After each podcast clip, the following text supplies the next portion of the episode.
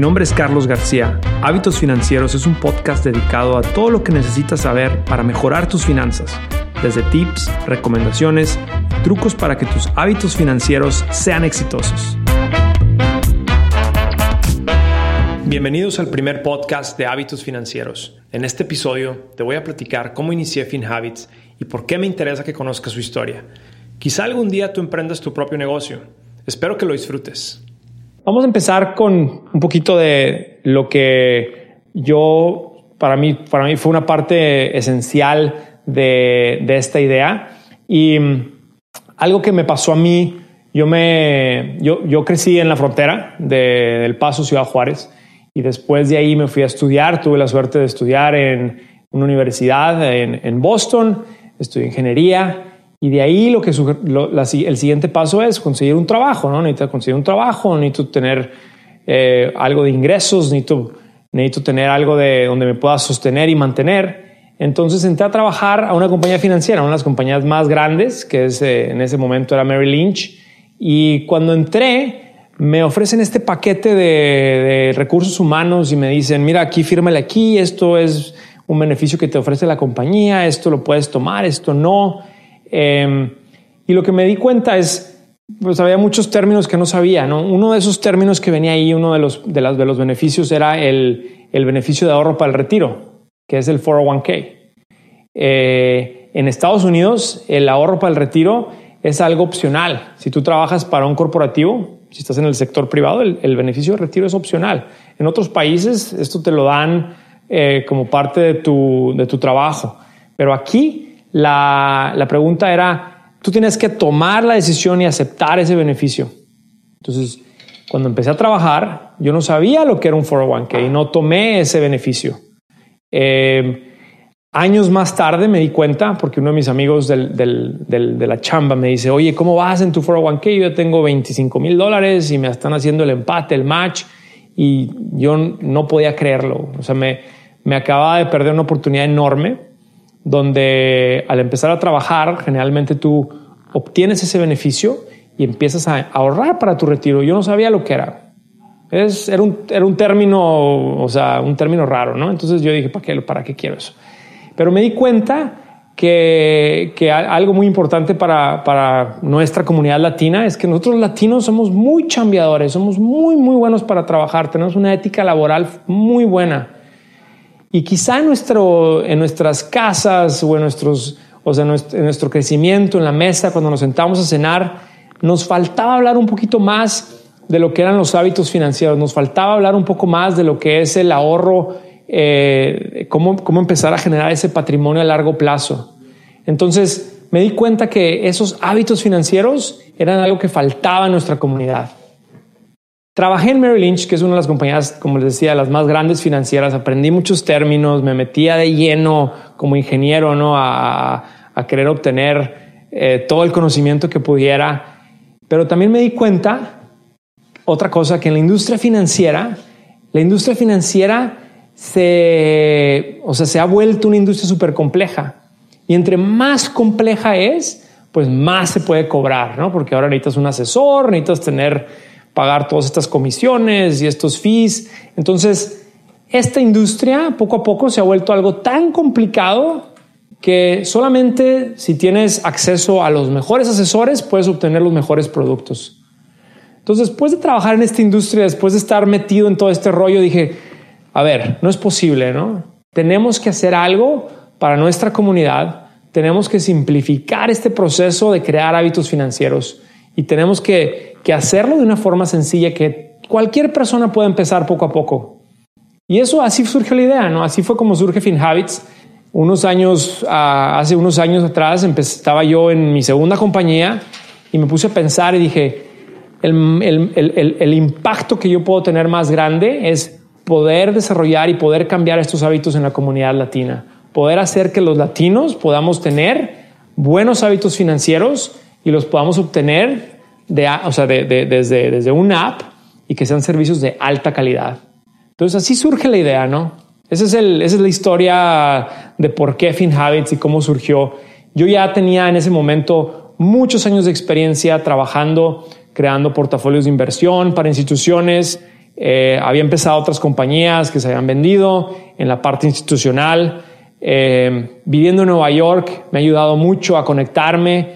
Entonces, al empezar FinHabits dije, ok, vamos a hacer esta empresa y vamos a empezarlo con, con, tecnología, con una base de tecnología que nos va a ayudar a, a hacer que este servicio de alta calidad sea accesible para todos. FinHabits, la app que te ayuda a desarrollar mejores hábitos financieros. Con FinHabits puedes comenzar a invertir desde 20 dólares a la semana y es muy sencillo. Tienes la flexibilidad de hacer depósitos y retiros cuando tú quieras. Descarga FinHabits desde tu teléfono móvil y sé parte de la app financiera en español más confiada en los Estados Unidos.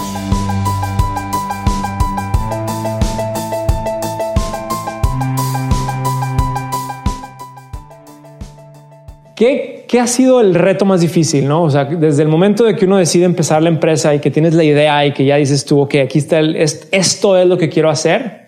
El siguiente paso es, pues tienes que, tienes que comprobar que tu idea es real. Tienes que comprobar que lo que, lo que tú crees que puede funcionar va a funcionar. Entonces, en un proceso de, de emprender un negocio, nada más en general, para decirles, yo sugiero que siempre tengas por lo menos un plan de tres años. ¿Por qué? Porque el primer año es, es lo emocionante, estás desarrollando la idea, estás haciendo poco a poco todo. Eh, a lo mejor el producto empieza, el servicio se empieza a vender, tienes unos cuantos clientes. El segundo año estás viendo que mm, lo que yo pensé que iba a hacer no está tan fácil, hay cosas más complicadas, hay gastos que no había pensado.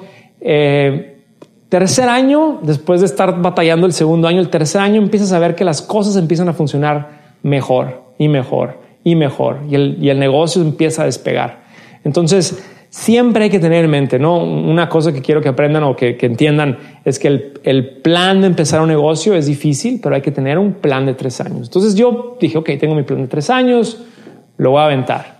Siguiente paso es, ¿cómo puedes hacer algo que, que en mi vida o en mi historia personal fue algo complicado y cómo lo puedes hacer sencillo? Entonces yo dije, vamos a hacer que esto de ahorrar para tu retiro, de empezar a crear un patrimonio familiar, de poder invertir en, unas, en, carteras diversificadas de alta calidad, sea algo fácil. Entonces, simplificar un servicio complejo y haciéndolo de tal forma que los clientes lo vean y lo sientan, ¿no? Que es, oye, es muy fácil, es muy sencillo, está funcionando. Entonces, esa fue, esa fue la, ese es el siguiente paso, ¿no? De, cómo empezar un negocio y cómo emprender esta idea. Entonces, con FinHabits, lo interesante es que estábamos en un momento donde podíamos crear el app, podíamos hacer que la tecnología funcionara, podríamos hacer que la gente se pudiera entrar, crear su cuenta y ¡pum! Listo. Y empezar a ahorrar y empezar a invertir. Y eso estaba funcionando muy bien. Entonces eso fue algo muy bueno. Eh, pero después llegó otro reto, ¿no? El siguiente reto es, ok, aquí está FinHabits, está empezando este negocio y ahora estás compitiendo, en realidad estás compitiendo con, con compañías financieras enormes. Entonces, el siguiente paso es cómo tú convences al mundo, a los inversionistas, a los reguladores, a toda la gente que, a, a tus empleados, que tu idea va a ser mucho mejor que todas las otras compañías financieras. Y ahí está lo más complicado, ¿no? Es cómo puedes tú decirle a, un CEO de una compañía que compite contigo, pero que tiene 100 veces el tamaño, que lo que tú haces es mejor y que lo que tú haces es de mejor calidad y de mejor valor para el cliente. Entonces, para mí fue algo complicado porque yo, yo decía, ok, es muy sencillo, estamos representando a la comunidad latina, somos una compañía financiera que se enfoca en el mercado latino y lo hacemos exclusivamente para, para ayudar a la comunidad latina a desarrollar esos hábitos financieros. Somos el 18% de la población y si podemos desarrollar esos hábitos financieros, hay un potencial enorme de crecimiento. Entonces la compañía debe de seguir creciendo y debe ser algo que, o sea, que se vuelva un monstruo, ¿no? Entonces ese, ese, esa es la idea a nivel papel, pero cuando lo estás platicando hay muchas dudas, ¿no? Bueno, pero mira, este no ha habido una marca financiera de este tipo y todas las preguntas empiezan a entrar, entonces tú empiezas a cuestionar, empiezas a cuestionar y dices, estoy haciendo algo mal, estoy haciendo algo difícil. Y aquí viene la parte más interesante como emprendedor y es uno de los retos más difíciles, es Tú tienes que mantenerte enfocado y saber ignorar todas estas personas que te dicen esto no va a funcionar, esto no va a funcionar. ¿Por qué? Porque ellos no lo vivieron, ¿no? Ellos, ellos no vivieron esa experiencia, ellos no tuvieron esa experiencia, o sea, ellos no saben de qué, de qué están hablando. Al decir que no va a funcionar y tú vienes y dices, oye, somos el 18% de la población, estamos haciendo un producto de alta calidad, se lo estamos dando al cliente de una forma sencilla, claro que va a funcionar. Entonces hay que tener una, un enfoque muy claro y tener en mente que tú vas directo a esa misión de la que te planteaste al principio y hay que seguir y seguir y seguir trabajando en esa misión. Hay mil preguntas, hay muchísima gente que duda de ti y eso es normal, eso es parte del proceso de, un emprendedor, es el parte del proceso de, de emprender un negocio.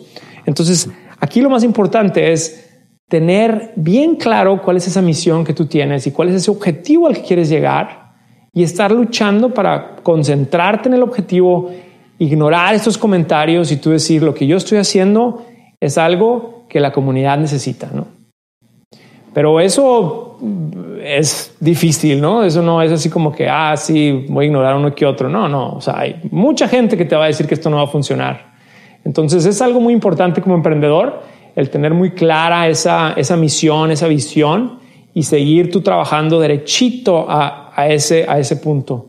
Y no digo que seguir trabajando por unos meses o no, no, no. Estoy hablando de que día a día, mes a mes, año con año. O sea, esto es por mucho tiempo, ¿no? Igual, igual como nosotros platicamos de que las inversiones son de largo plazo, lo mismo. Empezar un negocio es, un, es, una misión de largo plazo. hay que tener esa meta de largo plazo.